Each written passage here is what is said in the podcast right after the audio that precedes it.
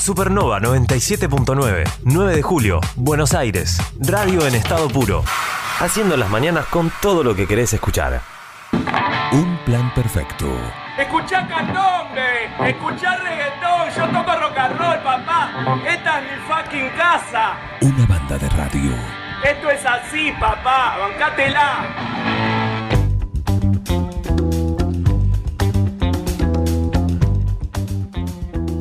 Gusto recibir a- acá a, a dos viajeros ¿sí? que están haciendo eh, una posta, una posta eh, obligada de alguna manera, ¿sí? pero necesaria también. Y, y bienvenido sea, por eso los aprovechamos. ¿eh? Ellos son eh, dos amigos colombianos. ¿sí? Lo tenemos a Andrés y a Joana. ¿Mm? Así que bienvenidos y gracias por, por acercarse acá a un plan perfecto. Muchas Juan, sí, sí, soy Juan. Sí, Juan, sí, sí. sí, Juan. sí. Nos pusimos a charlar en la previa y Sí, Juan, exactamente. eh, hola Juan, buenos días. Buenos días al estudio por allá atrás. Miguel. Y Miguel. Ah, Miguel. Y buenos días a todos los oyentes de la radio. Eh, un placer estar aquí el día de hoy. Feliz cumpleaños. Ah, bueno, sí, también. Muchísimas gracias. sí. ¿Cuántos enero? Eh, 34. 34 de enero. 34 de enero, sí. Qué regalito recibiste, ¿no? Sí, un regalo mm, impensable. Un regalo inesperado y algo que pues, nos llena de mucha alegría. Eh, y nos hace seguir no solamente soñando eh, en nuestro sueño particular, sino también eh, generando ese conocimiento de la humanidad que siguen existiendo personas muy buenas. Y en este caso no estoy hablando solamente del señor Roberto Martínez que es el presidente de RBM eh, por el tema de la moto sino que hablo es eh, hacia todo el pueblo argentino desde que sucedió lo que más adelante le vamos a contar un poco eh, ha sido el pueblo argentino que nos ha tendido toda una mano Eh, ellos son una pareja de colombianos, ¿sí? Que un día decidió emprender un viaje en moto. Tiene un, un Instagram en el cual se van graficando justamente las distintas trayectos, las distintas eh, aventuras que encaran. La aventura era Colombia, Ushuaia y de vuelta. De, de alguna manera, originalmente o no. No precisamente. Eh, la aventura era eh, conocer todos los países de Sudamérica. Bien. Eh, por supuesto, está Argentina y su mítico Ushuaia, que para nosotros los motociclistas es eh, un hito, un hito del motociclismo llegar hasta el fin del mundo y mucho más por la Ruta 40.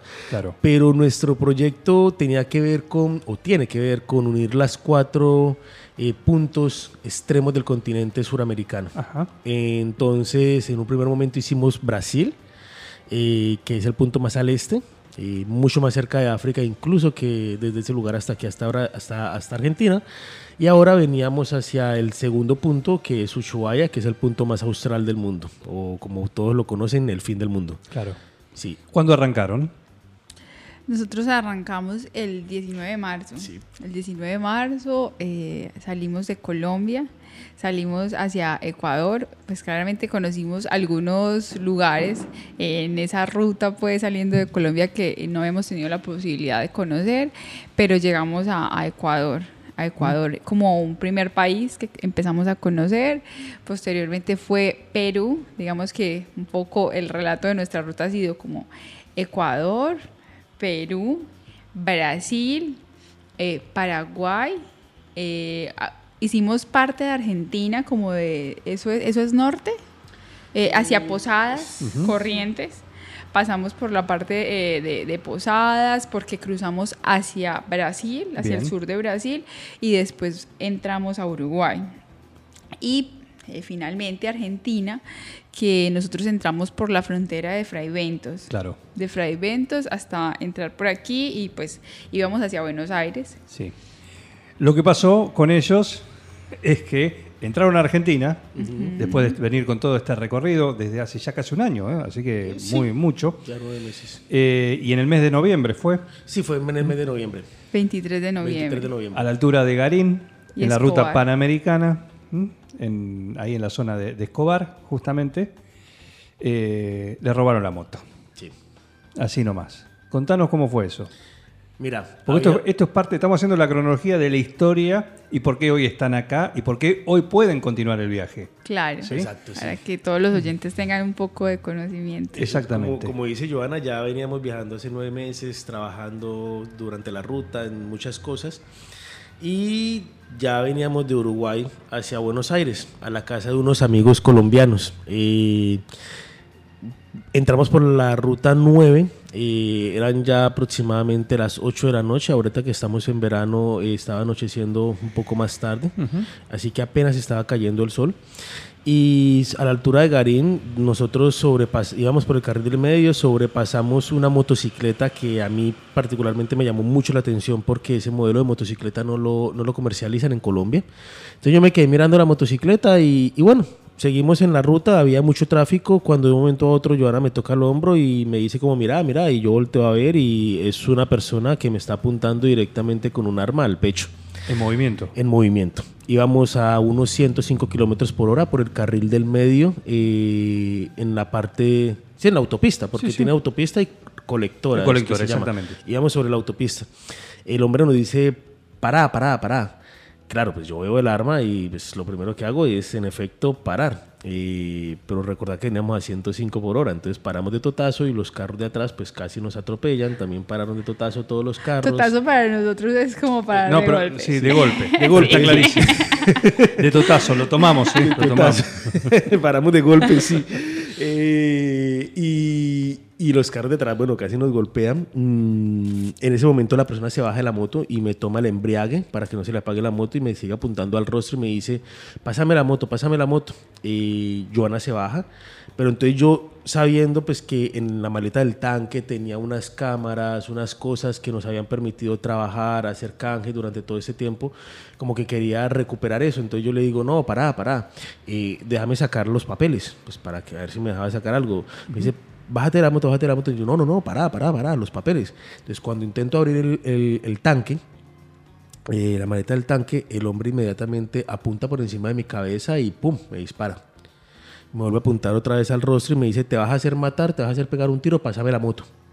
En ese momento Joana ya me jala para atrás. Yo como que no quería, le tumbo la moto, pero pues el hombre está armado, estamos... Mientras los autos pasaban. mientras los autos pasaban. Estaba en el medio de la autopista Exacto, en panamericana. el medio de la autopista panamericana, el carro que frenó de golpe atrás eh, quedó bloqueando la vía eh, y solamente quedó en función un carril que fue el carril izquierdo, que era el carril rápido. Eh, en ese momento ya, pues, él levanta la moto, se monta, le cuesta mucho trabajo emprender porque nos robó todas las maletas. Eh, y cuando te digo todas las maletas, quiere decir entonces que en ese momento nos quedamos sin nada, solamente con lo que traíamos puesto. Y te hago énfasis en ese sin nada porque eh, pues nosotros en Colombia no somos unas personas adineradas, ni nada que ver. Entonces, ¿qué hicimos nosotros para poder viajar? Vendimos todo lo que durante nuestra vida habíamos ido consiguiendo. Cuando te, te refiero a todo, es que nosotros vivíamos de alquiler y teníamos pues una mesa normal donde uno come, almuerza, la vendimos, un comedor, lo vendimos, una nevera, nevera, una, licuadora, lavadora, cubiertos, o sea, todo por lo que al- hicimos una venta de garaje. Todo por lo que alguien nos diera un dinero, lo vendimos. Con eso pagamos nuestra moto, compramos maletas y en Colombia no dejamos nada. Así que nuestra moto era nuestra casa. Así que cuando se llevaron la moto, pues es como si se hubieran llevado tu casa con todo. Sí. Ya. Eh, y en ese momento, después de que se quedan sin moto, en el medio de la Panamericana, En ese momento nosotros como que, o sea, es como un momento de shock. todo, no- todo esto igual así, ¿no? Sí, en, segundos. o sea, segundos, en estamos hablando de todo segundos, esto. Literalmente te cambia, te cambia todo, una- todo un proyecto que venís emprendiendo durante muchísimo tiempo. Y entonces bueno, nosotros nos quedamos como en shock, pero bueno, o sea, lo primero que hicimos fue quitarnos los cascos. Eh, había otra, una persona que, el carro que paró atrás de nosotros, que fue la persona que se quedó bloqueada viendo toda la escena, para y también venían unos chicos, una pareja en una moto, y dicen como que están bien. Otra persona del carril, ¿cómo le llaman al carril? colectora. La, La la colectora. colectora para y se escucha el tiro, están bien y no sé qué. Entonces nosotros como que sí, estamos bien. ¿En qué los ayudamos? Y nosotros pues no sabemos qué hacer, no tenemos nada. Y entonces, bueno, no, llamemos a la policía. Una de esas personas empezó a llamar a la policía. como más o menos a eso de, no sé, tres, cuatro minutos, venía un eh, venía una camioneta de la policía, obviamente nosotros vemos como las lucecitas y inmediatamente le hacemos señas para que pare.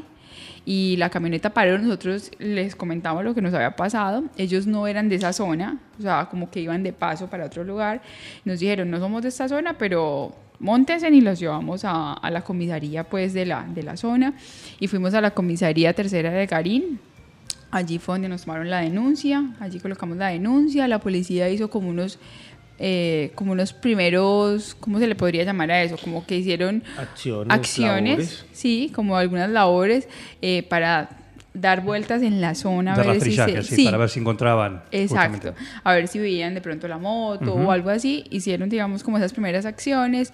Eso nos tomó bastante tiempo porque el tema del robo fue a eso de las 8 mientras nos tomaban la, la, denuncia y demás, mientras ellos hacían esas acciones, eh, inicialmente eh, se fue corriendo el tiempo, tanto que llegó la madrugada y bueno, ya eran como casi las 3 de la mañana y la policía como que bueno, pues hicimos esto, hicimos lo otro, pero pues no podemos hacer nada más. Entonces nosotros allí no teníamos nada, o sea, nosotros íbamos hacia donde unos amigos nuestros colombianos que viven en Buenos Aires y pues ellos no tenían vehículo para irnos a buscar ni nada, entonces como que bueno, ¿y cómo nos vamos hacia Buenos Aires? Estamos como a 50 kilómetros, ¿cómo hacemos? La policía pues nos prestó como ese apoyo, nos llevó hacia, hacia Buenos Aires, hasta donde nuestros amigos y digamos que cuando llegamos donde nuestros amigos fue darnos cuenta como que nuevamente que bueno, llegamos, pero no tenemos nada. Literalmente nos tocó llegar, quitarnos los trajes y pedirles a nuestros amigos que si podíamos salir a conseguir unos cepillos, porque no teníamos ni siquiera cepillos de dientes. Entonces, eh, digamos que fue como todo eso, o sea, fue como eh, algo de realidad y de enterarnos en que, listo, no teníamos nada, absolutamente nada, solamente nos quedaban los trajes y el casco. y, y ya, digamos que ese fue como como en un primer momento el shock y de asimilación de, de esa situación. Eh, la que habla es Joana y estamos con, junto con ella y con Andrés que están acá, sí, parando un 9 de julio mientras les hacen un service en su moto, porque ahora tienen una moto y eso es parte, la otra parte de la historia. Pero vamos a hacer una tanda, vamos a hacer una tanda, un cortecito, ¿Listo? ¿sí? Y cuando volvemos, ¿eh? esto fue el comienzo, pero vamos a ver cómo lo que resultó a partir de ahí cuánto tiene que ver eh, la comunidad motoquera, ¿sí? Eh, cuánto tiene que ver la solidaridad también y este regalo. ¿eh? Esto que les ocurrió, que imagino que ni en el más, más positivo de los sueños lo hubiesen imaginado, ¿no? No, no. de alguna manera. No se imagina uno que cosas como estas pues, pueden pasar. Bien. ¿Cómo continúa la historia? Después de la pausa. Sumate a esta banda de radio. El compendio de quedar como el culo con todo el mundo. Un plan perfecto. ¿Pero dónde se vio esto? ¿Estás adentro o estás afuera? Una cosa de las más repulsivas y repugnantes que he advertido en mi existencia. Un plan perfecto. Se le quemaron los libros, ¿eh? Una banda de radio. Seguimos acá compartiendo esta linda charla con los amigos colombianos que están de paso el 9 de julio mientras le ajustan su nueva, su nueva moto, ¿eh? la RBM, acá lo de nuestro amigo Fabio Salado, que es concesionario oficial ahí en Portal Vendedor de todo lo que es la marca RBM. RBM Jawa o Jawa RBM. Sí. sí, pero bueno, ¿y, ¿y por qué RBM? Porque lo que recién contaban de esto que les ocurrió en la Panamericana en el mes de noviembre, en la misma fecha, si mal no recuerdo, en la cual hubo un hecho parecido con final distinto, porque eh, el, dueño de la moto eh, lo mataron ¿sí? en el intento de robo. Así que dentro de todo, dentro de todo eh, fueron afortunados. Y, pero fueron más afortunados porque cómo siguió la cosa, cómo terminó y lo que apareció, que es alguien que dijo, una moto para estos muchachos. Eh, bueno, les comentamos como qué pasó después de que ya llegamos donde nuestros amigos. Eh, se vinieron un sinnúmero de acciones. Eh, nosotros los motociclistas, mm, tal vez las personas no lo saben, pero el motociclismo es una hermandad. O O sea, es diferente ser propietario de una motocicleta a ser lo que aquí se llama un motoquero. Ajá. En otros lugares motero, en otros lugares motociclista y ya está. Eh, el motoquero, el motoquero tiene una particularidad. eh, es como hermano de los motociclistas, o sea, todos somos como hermanos y inmediatamente pasó esto, empezaron a llover un sinnúmero de mensajes, un sinnúmero de personas que nos dijeron como que, hey, eh, ¿cómo están? ¿Les ayudamos? ¿Qué podemos hacer por ustedes? Y nosotros, pues bueno, estábamos como en el shock, no sabíamos qué hacer, dijimos, no, nos vamos para Colombia, pero bueno, ustedes tienen dinero, Mm, lamentablemente lo perdimos en el robo también, así que estamos como un poco al aire. Entonces algunas personas dijeron, bueno, ¿por qué no crean una cuenta? Nosotros le depositamos algo, o díganme dónde están, les damos ropa, les damos comida. Y así poco a poco se empezó a sumar un granito, otro granito, y los argentinos empezaron a darnos donaciones en una cuenta que pudimos conseguir. eh, y eso nos permitió subsistir, nos permitió comprar las cosas básicas de aseo, de ropa, eh, cosas como esas. Eh, después de eso se vinieron unas manifestaciones en, Buenos Aires, estuvimos allá también apoyando ese proceso y finalmente luego de, de ¿cuánto? Como de unos 20 días eh, nos empezaron a escribir ¿por qué no hablan con el señor Roberto Martínez? Tal vez pueda servir de ayuda para algo y bueno, nosotros lo contactamos. Y nos ¿Quién es Roberto Martínez? nos encontramos con él. Esa era la pregunta que nos hacíamos. Y bueno, ¿y quién es Roberto Martínez? Eh, Roberto Martínez es el presidente de una compañía que se llama eh, RBM. Eh, es una compañía argentina de producción de motocicletas y que produce marcas nacionales. Esta marca se llama RBM o lo que antes era conocido como Java, solo que ya mudó su nombre para nacionalizarse como RBM. Entonces, eh, nos encontramos con, con esta persona y contamos nuestra situación y él nos dice, bueno, miren, de parte de nuestra... eh, yo también soy motoviajero, yo soy argentino, y me da vergüenza lo que sucedió y yo no quisiera que unos viajeros se lleven esta historia para contarla al mundo. Eh, tengan de, de mi parte eh, la palabra de que vamos a hacer todo lo posible de la empresa para poder otorgarles una moto a ustedes. Eh, Pero ahí, ese fue un, momento de mucha felicidad, pero inmediatamente caen unos temas de barreras legales que hay acá. Y nosotros siendo extranjeros es bastante complicado conseguir un bien eh, aquí en Argentina. Y En- sin documentación. y sin Por documentación. eso, esa era como la mayor barrera. Claro, esa era la mayor barrera. Entonces nosotros también nos pusimos al trabajo de hacer el contacto con eh, la embajada y consulada colombiana a empezar a hacer todos los gestos de trámites, de apoyo eh, entre la embajada y las instituciones argentinas, pero también a hacer toda la gestión de documental para poder acceder a esto. Entonces tuvimos que hacer, no solo aquí en Argentina, sino en Colombia, un sinnúmero de gestiones administrativas, burocráticas, para poder romper con las barreras legales. Eh, y finalmente, eh, gracias a la vida y al esfuerzo mancomunado de, todos, eh, se logró romper con esa barrera legal y hacer el traspaso de la moto a nuestro nombre, lo cual nos hizo propietarios de una moto eh, de la marca RBM y en su referencia a Tekken 300 para continuar nuestro viaje. Muy bien. Muy bien. Imagino no lo podían creer, ¿no?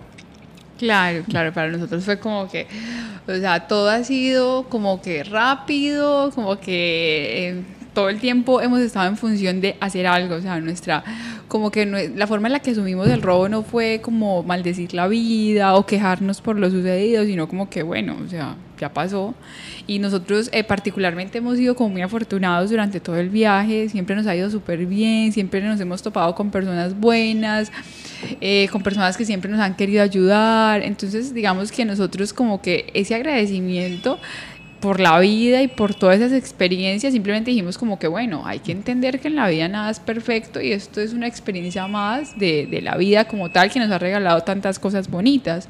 Entonces, nuestra actitud nunca fue quejarnos, ni mucho menos, simplemente como que listo, nos pasó esto, ya, no nos podemos sentar a llorar, listo, ahora qué vamos a hacer.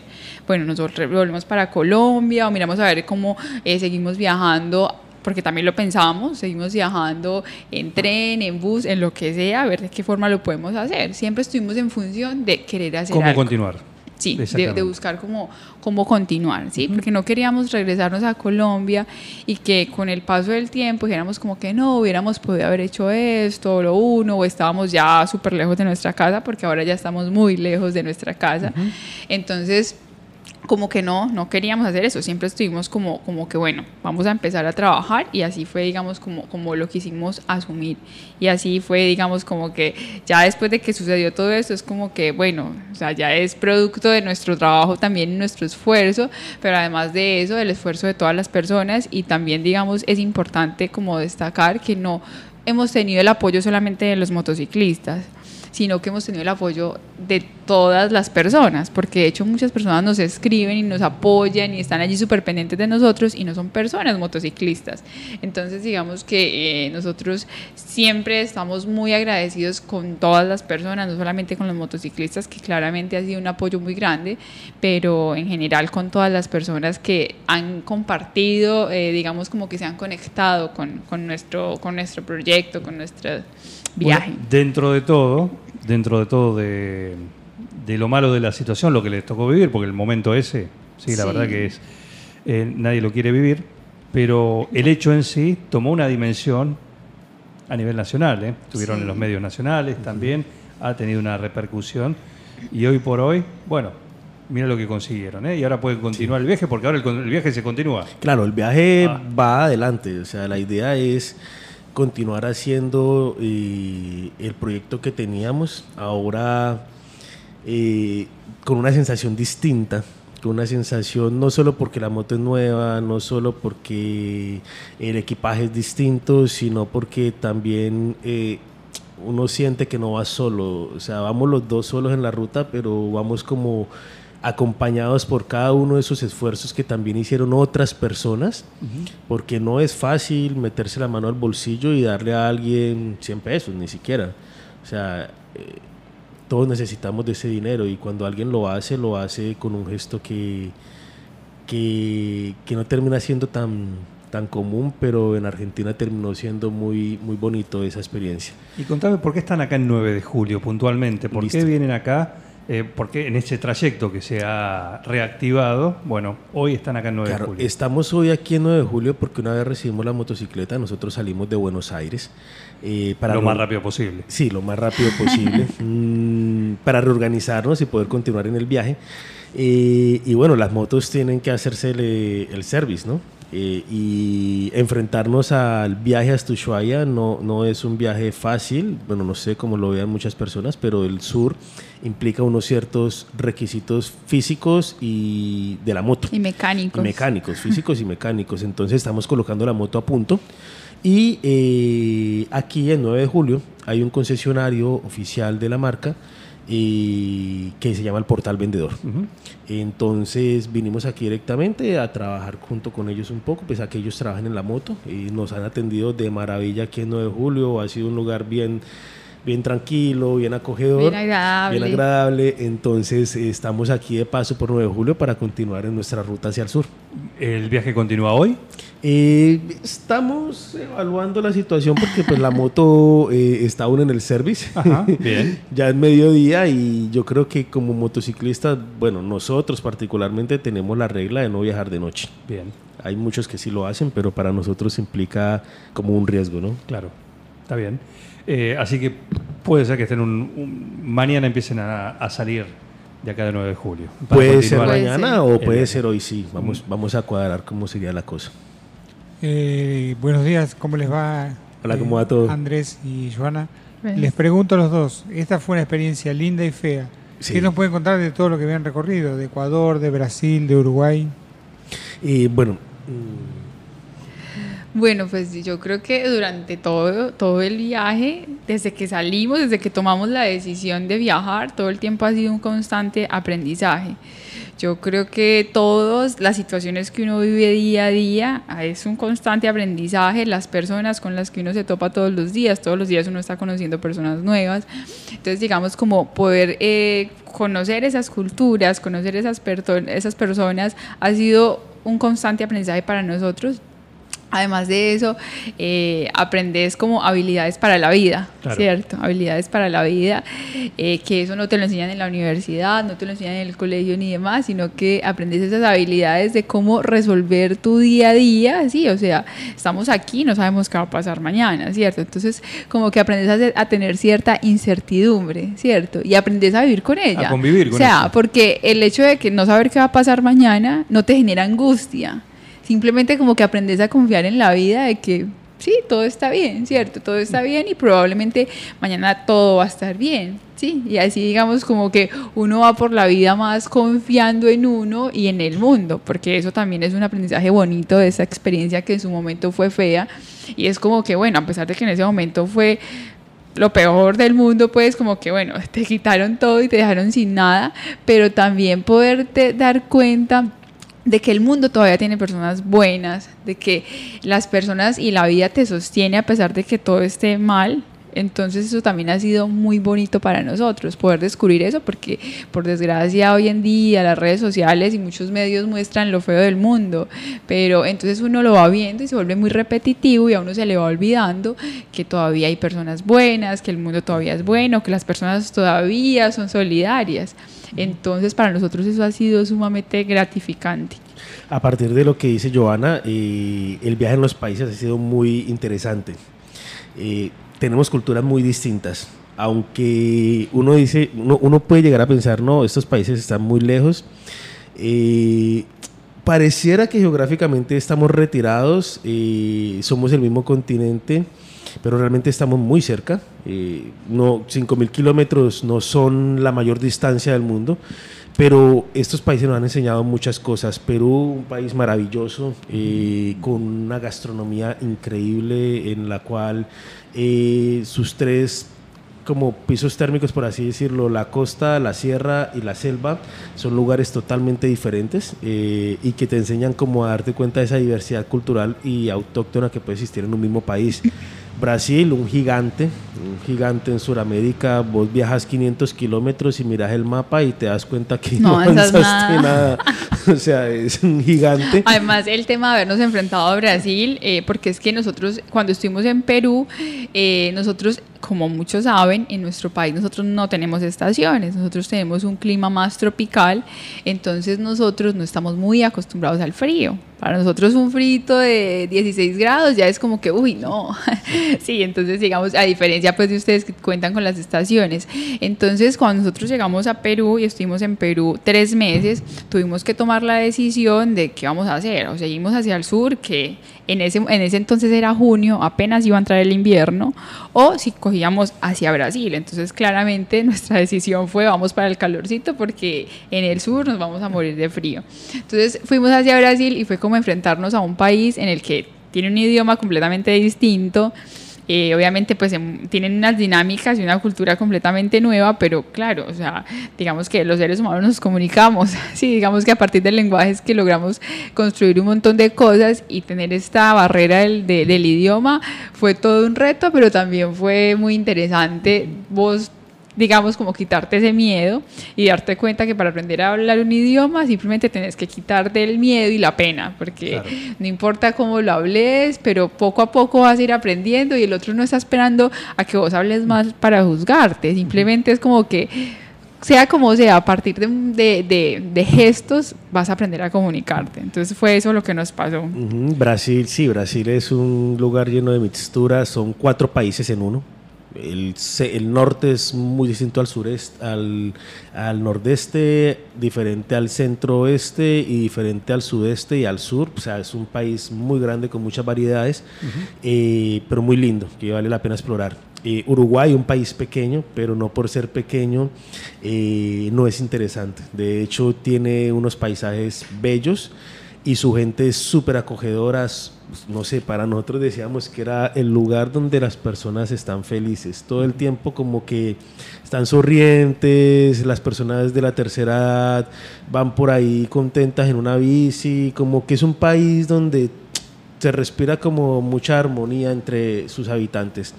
Eh, Paraguay, un país que nos tocó con unas heladas, venía subiendo un frío desde el sur en esa época, unos fríos increíbles, vientos re fuertes. eh, particularmente el fenómeno de, un clima cambiante que se está viviendo este año. Visitamos Asunción, una ciudad muy bonita, eh, con una historia eh, muy grande. Siempre nos contaban de la guerra de la Triple Alianza y cómo era Paraguay antes, y el tema del tereré, del mate, o sea, toda una aventura. Y ahora Argentina, pues que hemos conocido mucho y no. Llevamos ya casi dos meses en Argentina, conociendo Buenos Aires, capital principalmente, eh, viviendo toda la experiencia del mundial, viviendo toda la experiencia de la burocracia legal, ¿cierto? Eh, y luego Y además conviviendo con colombianos, Sí, porque claro. nuestros amigos en Buenos Aires son colombianos. Entonces, como que las comidas eran colombianas, lo que hablábamos era de nuestro país. Y saliendo luego a otros dos ciudades del interior, la cual son otro Argentina. Entonces es muy interesante ver cómo... Porque eh, recién me comentaba que ya estuvieron también, por ejemplo, en Pergamino. Sí, sí, sí, ya estuvimos también en estando un Pergamino. tiempo ahí también. Sí, estuvimos ahí casi como 20 días más o menos. Sí. Eh, y en este trayecto, como vos decís, salieron en marzo del año pasado. Sí. Y uno dice, bueno, bueno, ustedes mismos lo, lo comentaron en el bloque anterior, hicieron distintas actividades para generar recursos para poder continuar con el viaje. Esto no es que ustedes Claro. tienen una, Una una billetera billetera ilimitada. ¿sí? Eh, que vendieron todos sus muebles, todas sus pertenencias en su momento para arrancar, pero después en el transcurso hay que sostener. Claro. Bueno, ¿qué cosas hicieron, por ejemplo?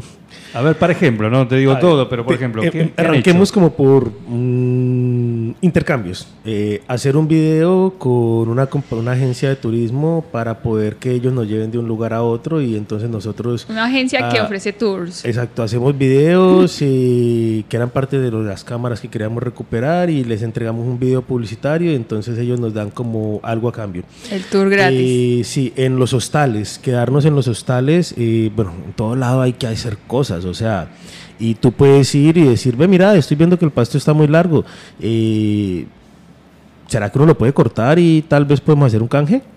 Eh, o la otra era levantarnos, como hicimos en Cusco, eh, llegamos y nosotros no teníamos plata para ir a Machu Picchu. Machu Picchu es un destino turístico costoso.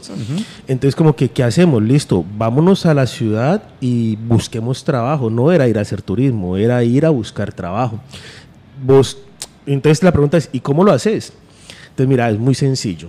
Vos te levantas temprano en la mañana, te vas para donde están los restaurantes, los sitios turísticos, entras a un restaurante, decís dónde está el administrador, le contás que vos necesitas trabajo, te dicen no, vos sonreís, agradeces y te vas para el otro restaurante y haces la misma tarea así durante todo el tiempo. Hasta que llegas al hasta que restaurante llegas al en el que te dicen, ah, sí, sí, sí, yo necesito a alguien por un mes. Yo necesito a alguien por un mes y vos decís, listo, conseguí empleo.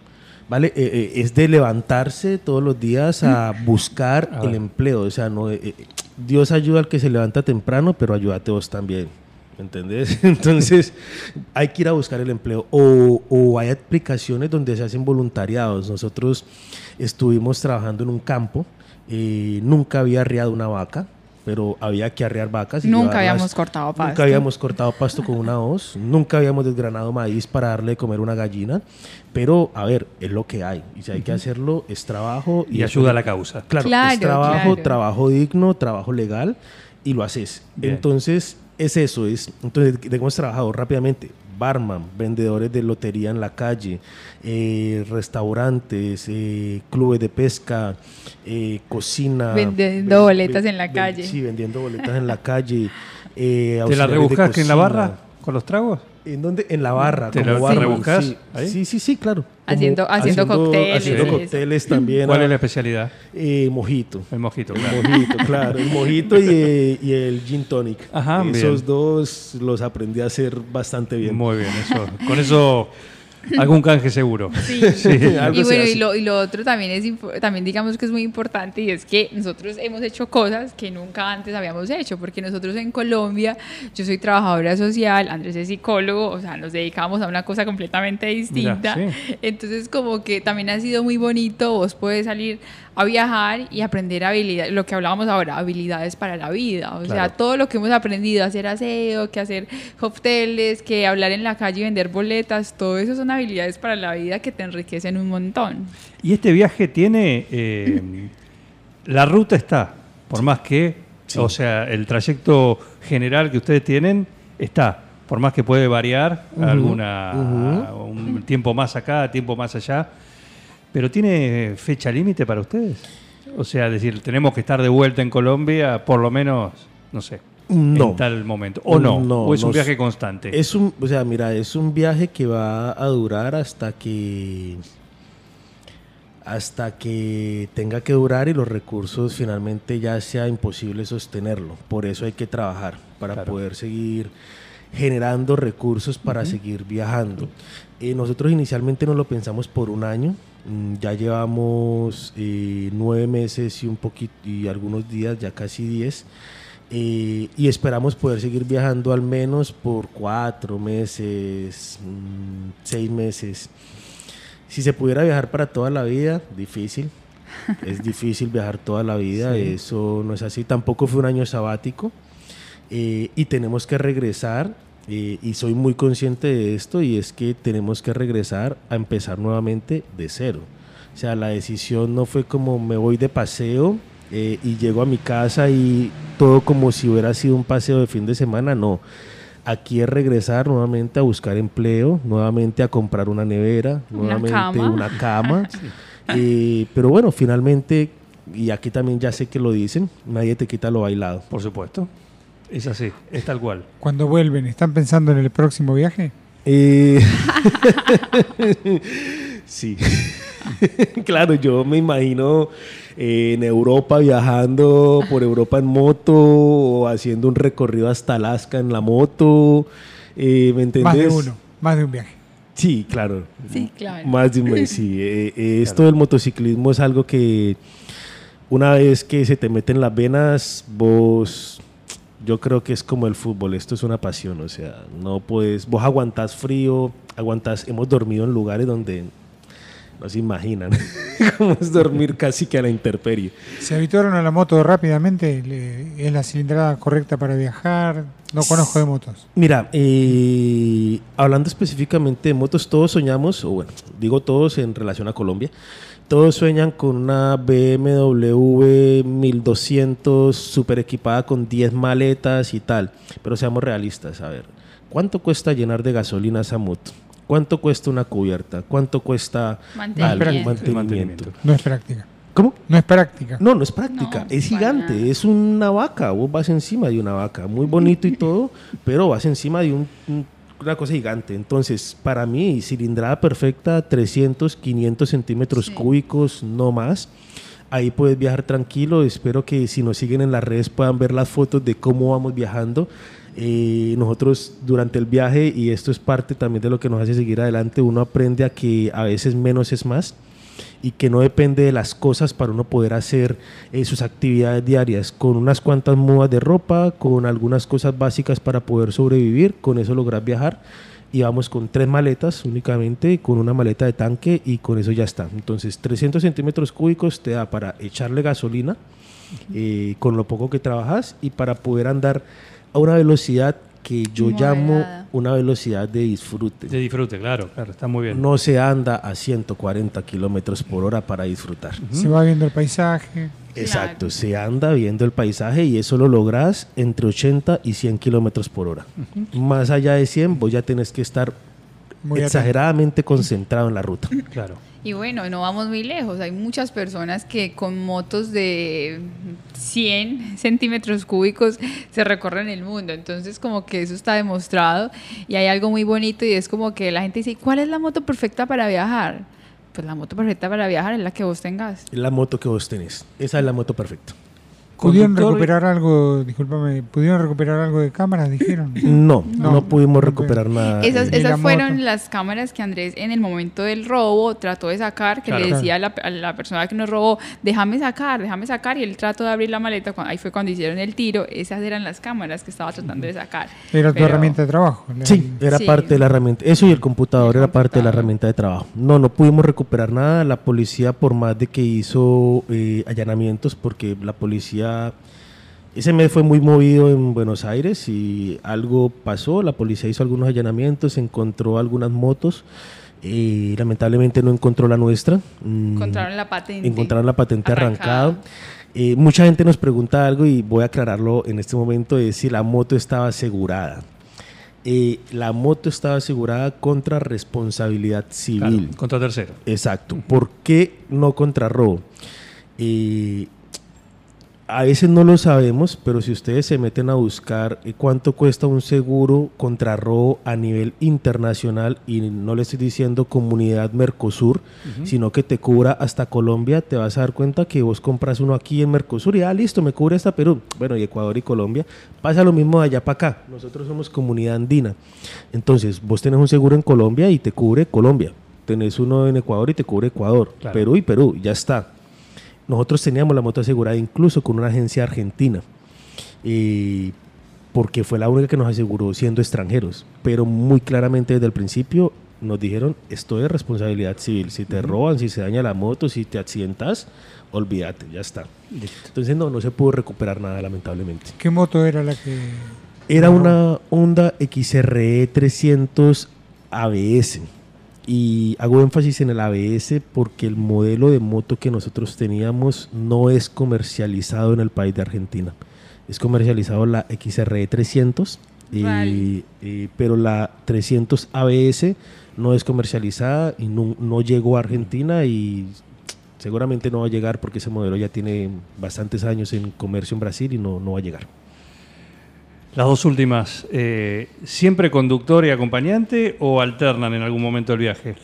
Pues con la, con la anterior moto nos pasaba, porque yo también manejo, pero eh, con la anterior moto nos pasaba que era demasiado pesada, estaba demasiado pesada, entonces como que a mí me costaba mucho, porque también tienes que tener fuerza en el cuerpo para poder, digamos, porque una cosa es conducir en carretera que vas recto, pero cuando entras a una ciudad que tienes que maniobrar es muchísimo más difícil, entonces yo eh, durante estos meses no he, no he conducido. Pero eh, la idea es ahora, sí, con esta nueva moto, ahí sí ya como que pilotear los dos. Claro, con esta moto vamos más livianos y Sí. vamos más como es también más baja. Son Sí. dos modelos de motos distintos. El uno era más tipo eh, doble propósito, este es mucho más enfocado a la pista con capacidades para doble propósito también, pero una posición de manejo distinta. Entonces tiene como el centro de gravedad más bajo y para Joana le beneficia un montón. Claro, y además que eh, la otra moto no es una moto que venga adecuada para viaje, como la, la, la moto que tenemos ahora. La Tekken 300 es una moto que viene completamente equipada. Entonces, la anterior moto fue como que, bueno, tenemos esta moto, vamos a equiparla, hay que comprarle todo, o sea, hay que comprarle los refuerzos, los maleteros, todo. Y entonces, digamos que eso cambia muchísimo también, digamos, la posibilidad de maniobrar y conducirla, ¿cierto? Porque Sí. no es una moto para viaje. La moto que tenemos ahora es una moto que ya da y que ya viene, mejor dicho, para que usted se monte en la moto y arranque a viajar. Sí, si usted quiere llegar a Ushuaia, la compró y al otro día puede salir. Sí, total. Más o menos. Perfecto. Eh, más allá de ser el responsable del servicio técnico local, el cual en este momento está atendiendo la moto de ustedes, como anfitrión, ¿cómo ha sido el señor Salao, No, Fabio pues, Salao? pues mira, ha sido genial. Buen anfitrión. Hemos comido rico. Buen anfitrión, buen sentido del humor eh, y absurdamente atento. Yo la verdad no, no suelo celebrar mucho mis cumpleaños, pero ayer entre charla y charla va, Sí. y salió el tema de que, ay, sí, yo cumplo años, listo, todo bien. Ayer nos quedamos charlando, comiendo.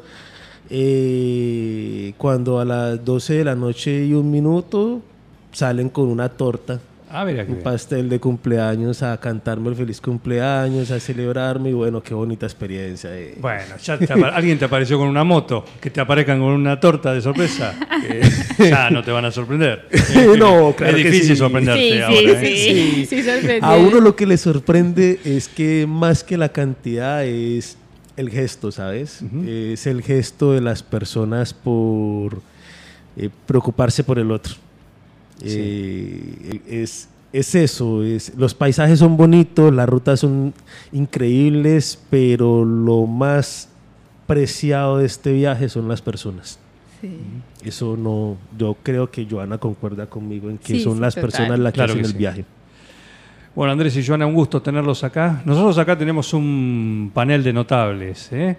Eh, celebridades internacionales que acá en Un Plan Perfecto, así es el nombre de nuestro programa, habitualmente están, participan de vez en cuando. Nos han mandado un colombiano, no sé por qué. no sé por qué. ¿Se quiere presentar? Don Pablo, ¿cómo le va? Pablo Emilio Escobar Gaviria, con cédula de ciudadanía número 8 millones 345 786 de la ciudad de Envigado. Bien. Lo tenemos nosotros, no sé. ¿Qué más, Pablo? ¿Qué más, Desde. Pablito? Gaviria, eh, no. Sí, para los que no sabían, pues eh, yo soy la sobrina de Pablo Escobar Gaviria. Bienvenida, bueno. Ya, Es broma, es broma, es broma. Bueno, o, o puede ser o el lado presidencial o ese lado. Sí. Sí, ¿no? porque tenemos un expresidente colombiano. Claro, César Gaviria. Sí, sí, también César se apellida Gaviria. Gaviria. Es, eh, Obviamente, es- como todo, obviamente las personas siempre recordamos más lo malo y no lo bueno. Entonces, claro, pero- recuerdan un poco más a Pablo Emilio Escobar. Igual yo a este Pablo le pregunto, Pablo, si usted llega a agarrar, si hubiese agarrado a quien le robaron la, la moto a sus compatriotas, ¿qué le hubiese hecho? Yo le mato a usted el papá, la mamá, los tíos, a su esposa María, al niño Santiago, a la niña Pilar, mejor dicho, hasta su abuelita.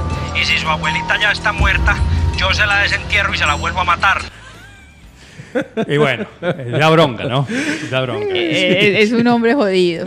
Bravo, Trátenlo bravo. con respeto porque No, es, es muy importante, ¿no? Usted es, es una de las personas más importantes de- del mundo, ¿no, Pablo? No, no se haga el tímido ahora. Yo no puedo tolerar que se olviden de que están tratando con la segunda persona más importante del mundo después del Papa.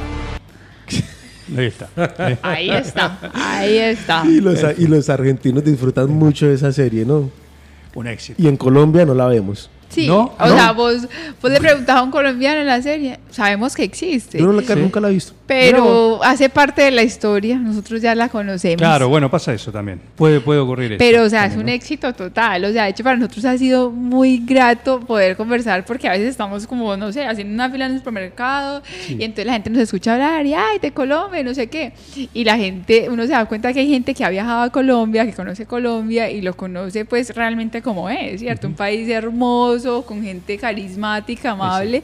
Y también como dentro de entre charla y charla dicen, ay, yo me he visto la novela, eh, la serie Café con aroma de mujer, La Reina del Flow, Pablo Escobar. Sí, claro.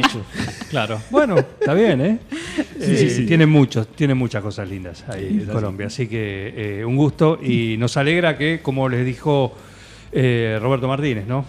Eh, que no se lleven eh, la mala imagen de, de la Argentina después de tanto viaje y se lleven justamente esta linda imagen, ¿no? Más allá de lo que les ocurrió acá en nuestro, en nuestro país, que bueno, ha tenido este, este desenlace, ¿eh? este final feliz para ustedes y pueden continuar el sueño de este viaje, sí. Una de las cosas más lindas que tiene el país de Colombia es el acento colombiano. justamente. Sí. Ah, qué es bueno. inconfundible. Sí, sí, muchas gracias. Me da mucha risa, te, he estado con amigos colombianos y me da mucha risa cuando imitan a los argentinos. Ah, No, no, no nos va bien, no nos no, va no bien. nos va A nosotros no, no nos pasa la recíproca también. No los podemos imitar y ellos no nos pueden Sí, imitar. no, Algo Sí, que, total. algo que eh, es una, una, una prueba nuestra es decir a los argentinos digan playa. Claro. Playa. eh, Digan no- playa. Digan playa. Playa. Playa. No, Playa. No se pueden usar playa, ¿no? playa. Es lo mismo para nosotros Claro que argentinos. Es muy gracioso, pero sí. Los modismos argentinos ya los aprendieron, me imagino, el che boludo. Sí, el che, el viste, el capaz. El capaz. El capaz, sí. El capaz es muy argentino. Capaz es Claro. muy argentino, sí. Es muy argentino. Y bueno, y palabras que ya son distintísimas. pues. Otra, claro, claro que sí. ¿Cómo era frenar de golpe? Como era eh, totazo. De De totazo. De totazo. de nuestro totazo. Y lo otro es que si, si usted está en algún local o en algún negocio y alguien llega y dice, me regala una libra de arroz, un kilo de arroz. O sea, todo la persona que le diga que usted le regale en un local es colombiano y créame que no le está pidiendo que le regale. Simplemente le está pidiendo. Nos Una ha pasado atención. mucho, o sea, por lo menos en un restaurante uno dice, me regala un jugo de naranja y ya, simplemente te mesero está se pidiendo. desconfigura. Sí. aquí en Argentina ya nos pasó y el mesero me miró como que, yo no te voy a regalar nada. Mirando la serie lo vi, justamente el actor, eh, que es un nativo colombiano, le pide a una persona que de servicio doméstico, me regala una cerveza. Sí, sí, sí. Está en su casa. Sí, está en su casa. Si el regala es como, Como- afectivo, como Una- una atención. Claro, sí. Me alcanza. Sí, Me Sí, alcanza, obviamente me siempre vamos a pagar lo que vamos a pedir. Por supuesto. pagamos, ¿eh? Pagamos. Muy bien. Eh, Joana y Andrés, gracias por venir. ¿eh?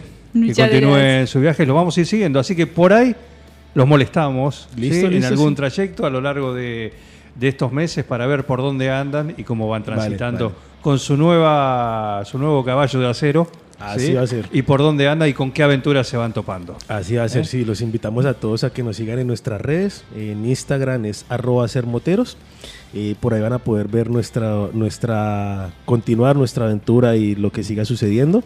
Y agradecidos con todo el pueblo argentino por esta oportunidad que nos da de seguir viajando. Agradecidos también con el señor Roberto Martínez, con todos ustedes por habernos invitado, con Fabio, no por te olvides, supuesto. no No, te claro, olvides. eh, lo No está. te olvides que está acá. Claro, con, Sí, con se vuelven Fabio. caminando. ¿eh?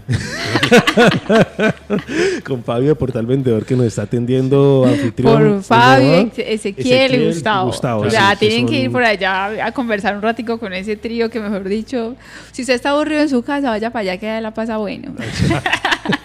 Así es. Entonces, muchas gracias por habernos invitado. Por favor, gracias por venir, ¿eh? Esperamos que nos, vaya- que nos siga yendo muy bien. A ustedes les deseamos lo mejor.